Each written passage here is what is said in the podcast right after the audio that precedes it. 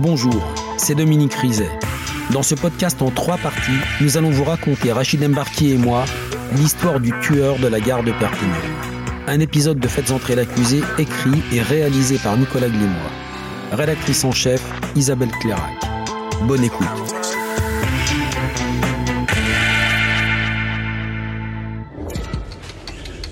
Voilà plus de 30 heures que Jacques Ranson est en garde à vue et toujours pas d'aveu. Alors les policiers tentent un coup. Ils l'emmènent dans le quartier de la gare et notamment rue Ningesser et Colis où l'on a retrouvé le corps de Mokhtaria. Pour être honnête, Ranson sur place, il reste impassible. Il dit non. Et euh, quand on rentre au service, on est un peu pessimiste sur euh, les dernières heures, puisque la garde à vue se terminait le lendemain midi. Donc je rentre chez moi avec un rendez-vous pris pour le lendemain matin et euh, je vais être rappelé euh, assez rapidement pour revenir à la PJ. Bon, ben, on l'avait mis au repos, mais on l'avait autorisé à fumer. Certains enquêteurs sont allés fumer avec lui, l'ont accompagné, ce qui est classique. Hein. Et c'est une enquêtrice, hein. c'était la seule femme d'ailleurs de l'équipe euh, à cette époque-là, qui au détour d'une conversation, alors en lui parlant de ses enfants, en lui parlant de que sais-je, en tout cas va l'amener à euh, bah, infléchir sa position et à reconnaître les faits. Jacques Ranson a craqué. Enfin. À 2h54, on le sort de sa geôle pour une sixième et ultime audition. Cette fois, c'est la bonne. Et donc, il va être entendu pendant deux heures ou deux heures et demie. Et là, on voit quelqu'un qui se libère. Jacques Ranson raconte en détail ce samedi 20 décembre 97. La pluie qui tombait ce soir-là. Le blouson en cuir marron de Mokhtaria. Il nous dit qu'en fait, euh, il se promenait sur ce boulevard. Il redescendait en fait depuis le haut et sur le trottoir opposé, au niveau du terrain vague, il voit arriver donc cette jeune fille.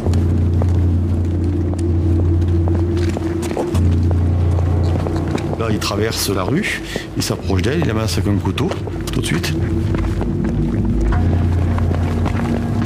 Il l'amène sur le terrain. Là, sous la menace du couteau, il l'oblige à se déshabiller. Et euh, il commence à vouloir la violer.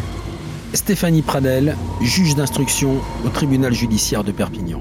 Il va euh, la tuer parce que elle crie et elle dit je vais appeler la police. Elle se débat et donc il dit elle reculait sur les coudes et donc du coup il n'a pas réussi à, à la violer. Il a tenté mais il n'a pas réussi à la violer. Il va la tuer parce que justement elle ne se laisse pas faire. Jacques Ranson explique qu'il a mutilé Mokhtaria sur place, avec son couteau à lame repliable, à la lueur de la pleine lune. Pour pas qu'on retrouve mon ADN, j'ai mis ce que j'avais découpé dans un sac plastique. C'est une explication, euh, je pense, euh, de, entre guillemets, de confort. Ça permet de donner une utilité en fait à l'acte. Encore une fois, il n'est pas parti avec un bras ou un pied. Hein. C'est quand même des zones sexuées. Euh, elles sont pas, les endroits choisis ne sont pas neutres. Et il y a certainement un plaisir euh, sous-jacent à ces découpes. Le sac dans une main, les chaussures de Mokhtaria dans l'autre, Jacques Ranson a quitté le terrain vague. Le sac, il l'aurait jeté dans une bouche d'égout derrière la gare. Avant de rentrer, sans paniquer, sans croiser personne, dans sa chambre d'hôtel. C'est tombé sur Mokhtaria Shaim, ça aurait pu tomber sur une autre. C'est un opportuniste. Laure Moisset, journaliste, La Dépêche, l'Indépendant. Nous, on reste euh, glacés quand on le voit parce qu'on se dit mais c'est pas possible, c'est pas lui. Et on est effrayé parce qu'on se dit première chose qu'en fait il était là tout ce temps. Il vivait à Perpignan, dans un secteur pas très éloigné de la gare, et que en fait on l'avait sous la main. Et puis euh, il ne correspond pas du tout au profil que l'on avait imaginé. Bonsoir et bienvenue à tous. L'affaire des disparus de Perpignan, l'homme placé en garde à vue depuis avant-hier a avoué le meurtre d'une des jeunes femmes commis en 1997. Gilles Soulier, police judiciaire de Perpignan. C'est un dossier qui me tenait particulièrement à cœur. Et puis évidemment, euh, quand on reçoit les familles régulièrement au service et que malheureusement au bout d'un certain temps on n'a plus grand chose à leur dire, euh, je vous garantis que ce sont de longs moments de solitude.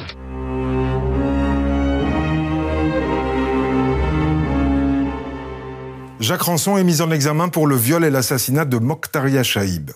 L'arrestation du tueur fait la une de la presse. Et devant ce visage aux dents gâtées qui s'affiche dans les journaux, une femme manque de défaillir. Quelques jours après la mise en examen de Jacques Ranson, Sabrina contacte la police judiciaire. Elle a reconnu l'homme qui a failli la tuer 16 ans plus tôt, le 9 mars 98, au pied de son immeuble. Maître Étienne Nicolou, avocat des parties civiles. Elle dit, mais je suis sûr que c'est lui, celui qui, ce soir-là, m'a ouvert le ventre depuis le pubis jusqu'au sternum, en me disant qu'il allait m'égorger. Mais c'est lui, c'est sûr. Capitaine Vincent Delbray de la police judiciaire de Perpignan. Alors là, on était un petit peu surpris parce que cette affaire-là, j'ai eu connaissance. Cette affaire-là a été traitée par le commissariat qui a transmis une vaine recherche au parquet quelques mois après euh, et l'affaire a été classée. Gilles Soulier, PJ de Perpignan. La difficulté, c'est qu'à l'époque, euh, la police judiciaire n'est pas informée de cette affaire-là, parce qu'à l'époque, il n'y a pas, a pas d'affaire de filet à la gare au mois de mars, puisqu'on est entre Mokhtaria et euh, Marie-Hélène. Et je rappelle que dans Mokhtaria, toutes les investigations se dirigent sur Palomino Barrios. Donc il n'y a pas de raison de s'intéresser à quelqu'un d'autre. Sabrina raconte. L'homme ivre sous le porche de son immeuble. Les coups de couteau. La mort si proche. Le traumatisme. Inaltérable. Stéphanie Pradel, juge d'instruction au tribunal judiciaire de Perpignan. Elle dit des choses euh, incroyables, c'est-à-dire que ensuite elle est devenue maman. Elle avait une cicatrice au niveau de l'abdomen extrêmement importante et quand elle était enceinte, elle avait peur que la cicatrice lâche et c'était son angoisse pendant ses grossesses. On aurait pu, à ce moment-là, arrêter Jacques Ranson. Lorsqu'il agresse Sabrina, il lui dit Je viens de fêter mon anniversaire aujourd'hui avec des amis à Saint-Charles où je travaille. Donc on aurait pu, par une simple recherche, en se rendant à Saint-Charles, savoir qui avait fêté son anniversaire ce jour-là, aussi constater que Jacques Ranson n'habitait qu'à quelques dizaines de mètres de Sabrina. Terrible raté. Et trois mois plus tard, trois mois plus tard, Marie-Hélène Gonzalez disparaît et est retrouvée morte avec les mutilations que l'on sait. Ce dossier, on ne sait pas pourquoi, au lieu de déboucher sur une ouverture d'information judiciaire, va faire l'objet d'un classement sans suite. On ne sait pas pourquoi, je n'ai aucune explication à vous donner. Et on n'a pas réussi à, retrouver l'identité du parquetier qui a signé ce classement sans suite, parce qu'il y a juste une signature, il n'y a pas de nom. Voilà, on ne sait pas qui, euh, qui a classé, et encore moins pourquoi. Quelques semaines plus tard, Sabrina désigne Jacques Ranson au milieu d'une planche photo, sans la moindre hésitation. Extrait de prison pour une nouvelle garde à vue, l'homme finit par avouer à la troisième audition. Quand il l'a vue, il s'est dit Je vais me la faire, je vais lui faire l'amour, la violer. Mais moi, je dis lui faire l'amour. La tentative de meurtre sur Sabrina est prescrite, le dossier est clos depuis 17 ans. Mais la justice va rompre cette prescription en vertu d'une jurisprudence déjà utilisée dans le cas Fourniret. Ce principe de connexité permet en effet de rapprocher des faits qui s'inscrivent dans le cadre d'une série de crimes similaires. En juin 2015, Rançon est donc mis en examen une deuxième fois pour l'agression de Sabrina. Et la justice va maintenant aller le chercher sur le meurtre de Marie-Hélène Gonzalez. Stéphanie Pradel, juge d'instruction au tribunal judiciaire de Perpignan. On voulait vraiment qu'il reste dans cette logique d'aveu et donc tout de suite on le reprend parce qu'effectivement, sur Marie-Hélène, on n'a rien. Pas un ADN, pas un témoignage, rien. Maître Xavier Capelet, l'avocat de Jacques Ronson. Comme je dis à Jacques Ronson, de toute façon, au point où on en est, on a Mokhtaria, on a Sabrina. Je lui explique également qu'on a en face aussi de nous des familles de victimes qui depuis des années attendent des réponses. Capitaine Vincent Delbray de la police judiciaire de Perpignan. On n'a même pas eu besoin de discuter. Euh, tout de suite, il nous dit oui, c'est moi qui l'ai faite. C'est moi qui l'ai tué. Tout de suite, première audition, donc il passe aux aveux. Dans la foulée de ces aveux, la juge organise une reconstitution du crime de Marie-Hélène.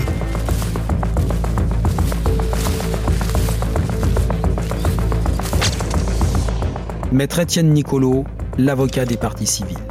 J'ai assisté euh, dans ma carrière professionnelle à de nombreuses reconstitutions et aucune ne m'avait marqué comme celle euh, qui a été faite pour le meurtre de Marilène Gonzalez. Quand on demande à Rançon de refaire le crime de Marilène Gonzalez, il se précipite comme un fou sur le mannequin, arrache les vêtements qui avaient été mis sur ce mannequin. Il est agressif. On a l'impression qu'il revit ce qu'il avait fait à l'époque. On au mois de juin, comme à l'époque. hein. Il fait chaud comme à l'époque. hein. Sauf que là, Jacques Rançon, il arrive, bon, il a, de- il a quelques mois de détention dans les jambes, il a pris du poids. J'ai pas du tout eu l'impression qu'il y trouvait le moindre plaisir, contrairement à ce que j'ai pu entendre ici ou là, mais pas du tout, à aucun moment. Pour interrompre les hurlements de sa victime, Rançon s'est emparé d'un câble dans le vide-poche. Et il l'a étranglé. Stéphanie Pradel, juge d'instruction au tribunal judiciaire de Perpignan. À certains moments, il y avait son, son regard se voilait, il, il basculait. On était avec lui en 98, quoi. C'était vraiment ça. Et on a euh, compris aussi l'effroi, l'effroi qu'a pu euh, ressentir euh, Marie-Hélène.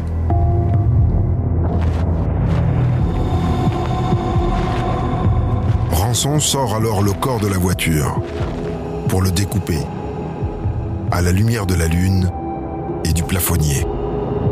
Capitaine Vincent Delbray de la police judiciaire de Perpignan.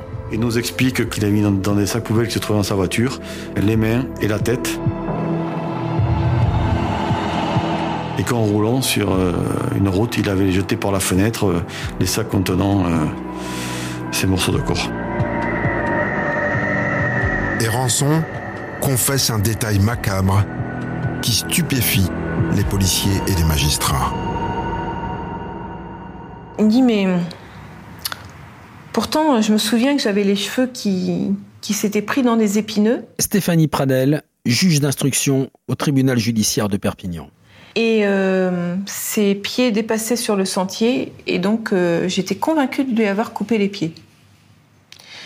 Ce qui est quand même pas un détail euh, anodin. Et s'il le dit, c'est que surtout que sur la- encore une fois la zone n'a pas changé, il n'y a pas d'épineux à cet endroit-là. Donc manifestement, il parle d'une autre scène de crime. Un autre crime, qui ne peut pas être celui de Tatiana Andujar, la dernière des disparus de la gare de Perpignan, puisqu'en septembre 95, Jacques Rançon était en prison à Amiens.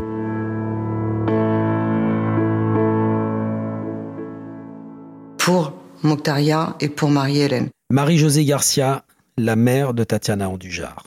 C'était un sentiment euh, de, satisfaction totale pour la famille, euh, les familles des victimes. Et en même temps, je, j'ai eu un moment de, égoïstement, de me dire, euh, mince, je, je vais être toute seule maintenant. Je, voilà, il me reste plus que Tatiana.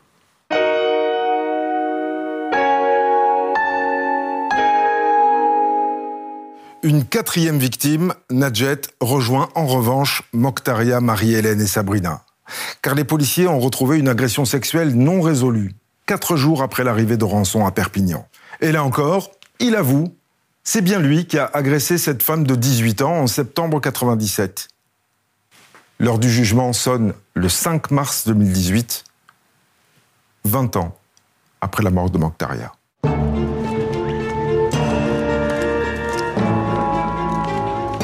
Foule se presse au procès de Jacques Rançon. La cour d'assises de Perpignan a été spécialement réaménagée pour l'occasion. Tout le monde veut voir le monstre.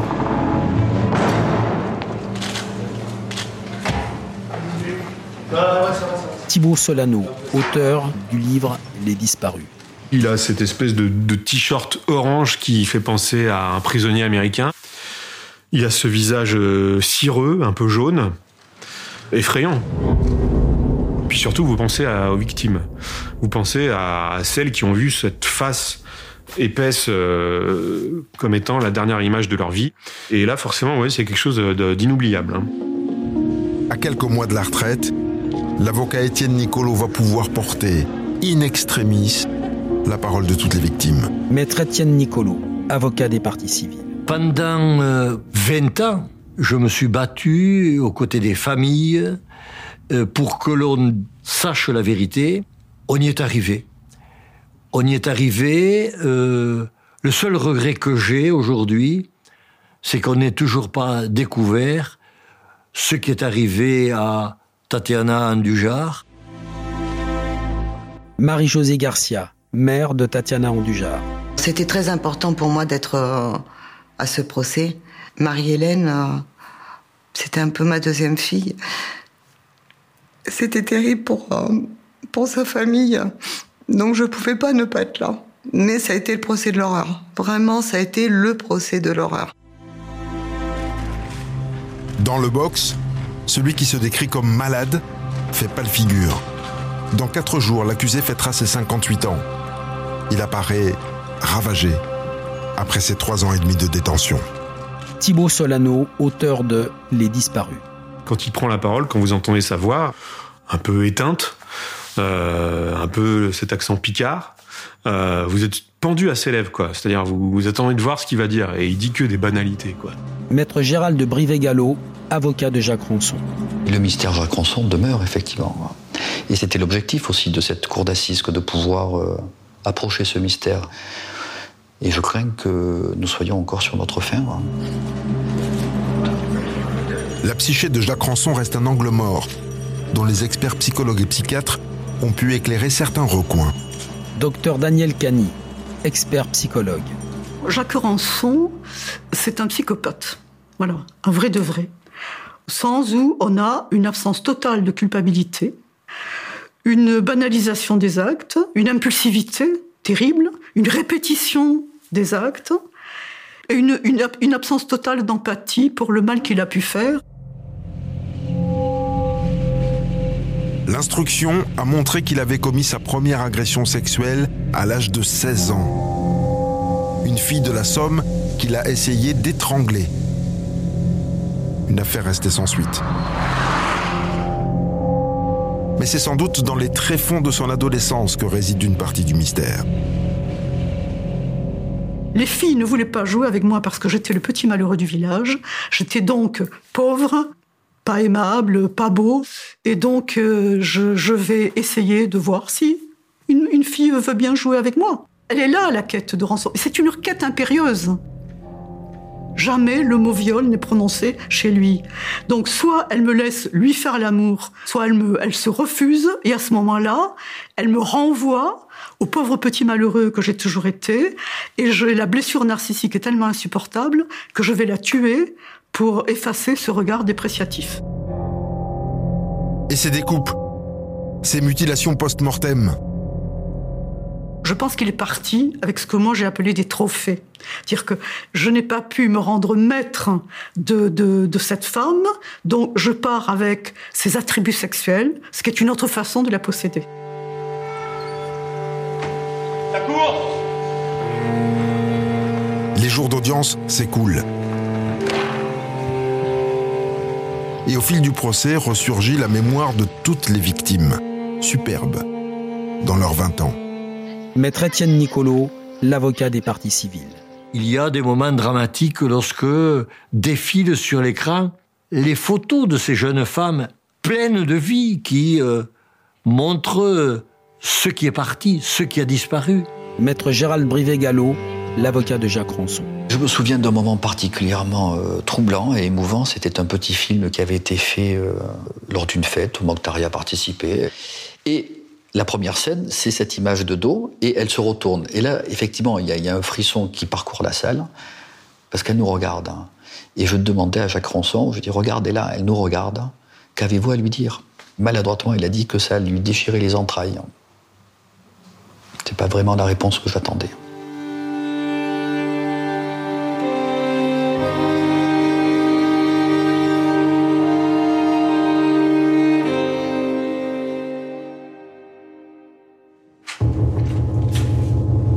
Sur un ton mal assuré, Rançon relate ses crimes dans un silence de cathédrale.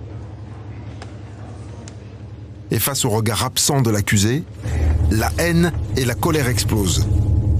Laure Moisset, journaliste, La Dépêche, l'Indépendant. Il y a des moments marquants. On a quand les, euh, les frères de Marilène Gonzalez et le frère de Mokhtar Yachaï passent par-dessus euh, la rambarde, se jettent sur le box pour tenter d'attraper euh, Jacques Ranson par les euh, petites fenêtres qu'il y a dans le box.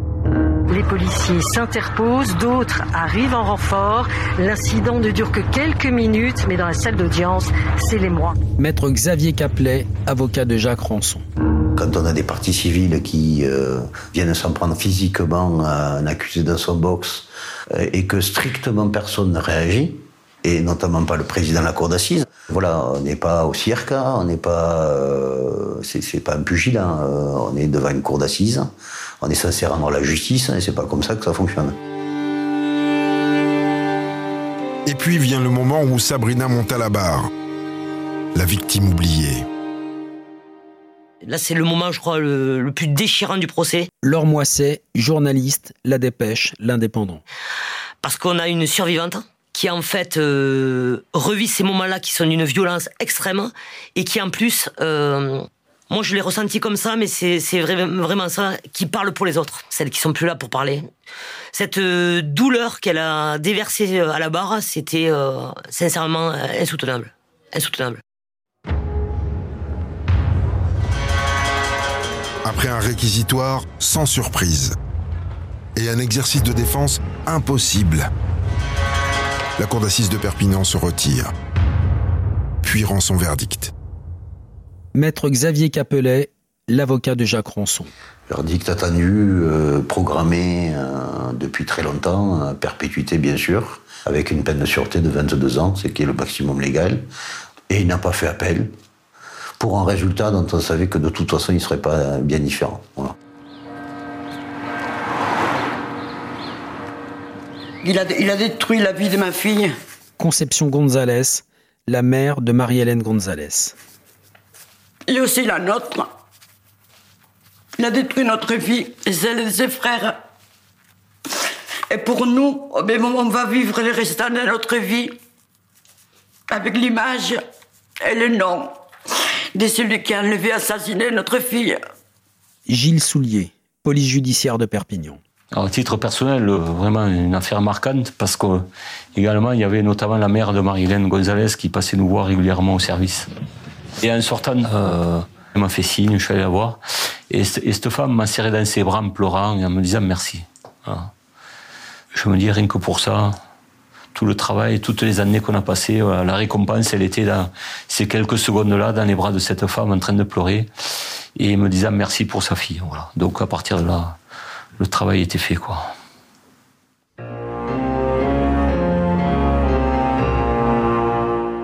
La perpétuité. Mais le parcours judiciaire n'est pas terminé pour Rançon. Lui aussi, il a un chiffre noir. Ouais. Dans le jargon des criminologues, le chiffre noir, ce sont les crimes qui ont échappé à la police. Et quand on connaît Jacques Rançon, son mode opératoire, la fréquence de ses attaques, on est en droit de se poser des questions. Je vous rappelle qu'entre sa sortie de prison en 1997 et son arrestation un an plus tard, il attaque tous les trois mois Mokhtaria, Sabrina Marie-Hélène Gonzalez, plus cette femme qu'il a agressée dans sa voiture.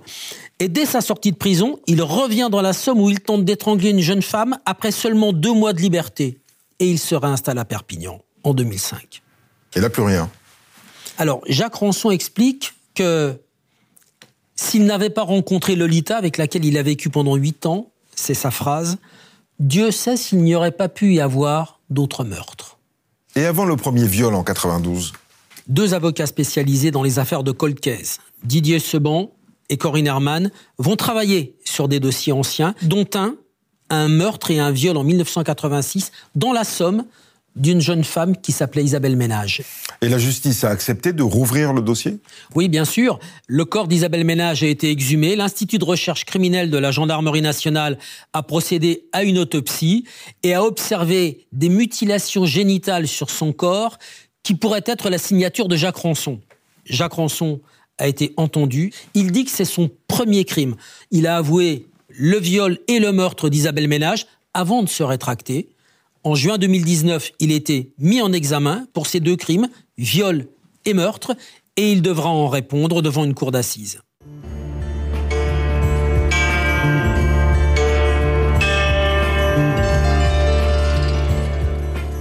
En prison, Jacques Ranson est à l'isolement, sans visite, en dehors de celle de ses avocats. Il dit parfois qu'il aimerait revoir Perpignan, mais c'est plutôt la cour d'assises qu'il devrait revoir encore.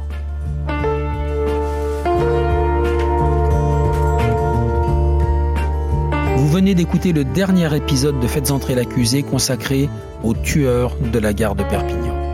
Si vous avez aimé ce podcast, abonnez-vous sur votre plateforme d'écoute préférée pour ne manquer aucun épisode de votre podcast Faites entrer l'accusé.